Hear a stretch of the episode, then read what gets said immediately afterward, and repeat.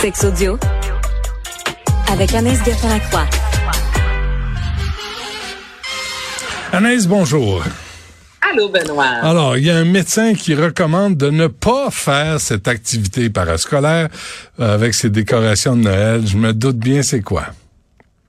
C'est ça. Puis écoute, on en a jasé, toi et moi, la saison dernière, et ce médecin est revenu cette année avec une nouvelle vidéo. Et à chaque fois, ça fait réagir. Et je me dis, s'il le fait chaque année et que c'est un médecin, un professionnel de la santé, c'est sans doute parce qu'il y a des gens qui écoutent pas ses conseils.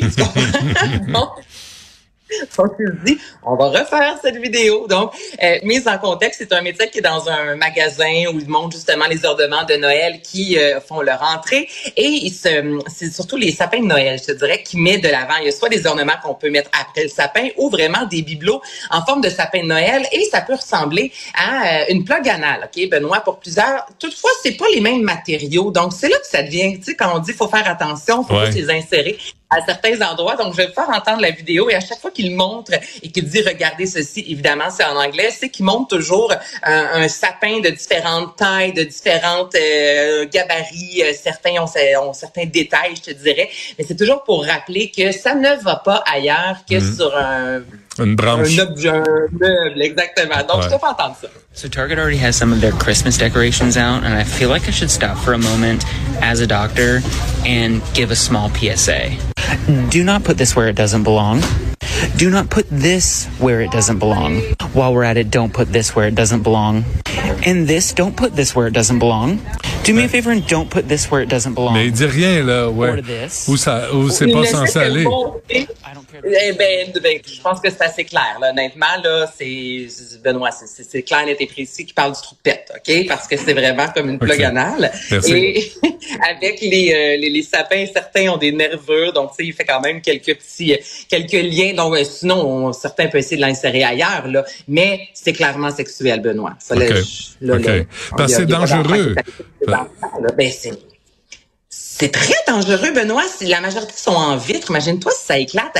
Et même là, les fameux petits brillants là, qui collent partout, là, on sait, là, quand il y en a dans le sapin de Noël, on est six mois à en ramasser partout dans la maison, ça colle dans le fond. Donc, imagine-toi si tu t'insères ça dans le vagin ou encore euh, dans l'anus, c'est vraiment à ne pas recommander. Puis, tu sais, c'est drôle, mais en même temps, je me dis, si année après année, ce médecin-là en parle, Faites pas ça, s'il vous plaît. Vous avez envie de tenter la chose. Commandez ça en cachette sur Internet. Ça va être livré à la maison dans une petite boîte, mais prenez pas les décorations de Noël. Non, bon, là, on sait ce que le père et la mère Noël font euh, à partir du mois de janvier, hein? OK, c'est. Bon. Euh, les pays où les femmes sont le plus en sécurité?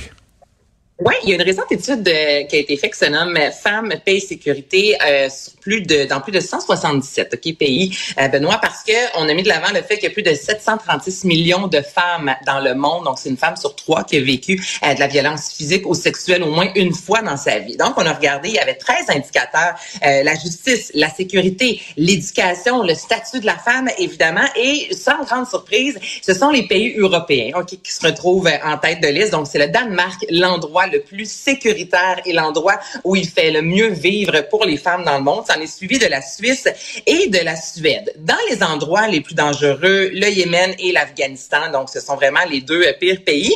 Et je trouve que le Canada, on fait quand même un peu pic-pic. On est en 17e position. Il me semble. ouais.